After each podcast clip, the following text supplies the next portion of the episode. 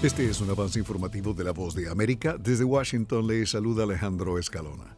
El ejército israelí anunció el viernes que llevó a cabo un ataque con aviones no tripulados en la ciudad ocupada de Jenin, en Cisjordania, anoche, dando muerte a un presunto militante del grupo Yihad Islámica. En un comunicado, las autoridades israelíes informaron que Yasser Hanun se dirigía a realizar un ataque, sin dar más detalles. Hanun había estado implicado en ataques anteriores de la yihad islámica, dijo el ejército de Israel. Las autoridades israelíes dicen que se están llevando a cabo nuevos intentos por alcanzar un alto el fuego con Hamas para detener, al menos temporalmente, los combates en Gaza y asegurar la liberación de unos 100 rehenes que siguen en manos de los militantes. Presidente de Estados Unidos, Joe Biden, anunció el viernes que Washington decretará más de 500 nuevas sanciones contra Rusia en un intento de aumentar la presión sobre Moscú con motivo del segundo aniversario de la guerra en Ucrania.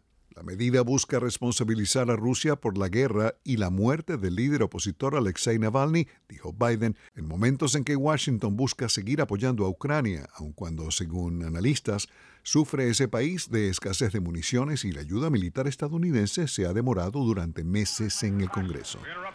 Hola, es Alejandro Escalona. Les invito a escuchar Entretenimiento por La Voz de América para conversar de música, cine, redes, medios, lo que está sonando en la radio, Broadway, Hollywood, festivales y conciertos, estilos de vida, ¿no?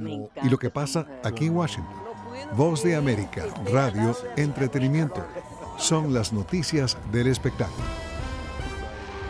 Los ingenieros de la NASA celebraron que el módulo de la misión Odysseus, conocido popularmente como ODI, llegó a la superficie lunar. El módulo pasará varios días analizando las condiciones del terreno. La llegada de esta misión, impulsada por la empresa privada Intuitive Machines, marca un nuevo hito en la historia aeroespacial al convertirse en el primer aparato comercial en llegar a la Luna. Además, se trata de la primera vez en 52 años que Estados Unidos retorna a la Luna tras la misión Apolo. Este fue un avance informativo de la voz de América.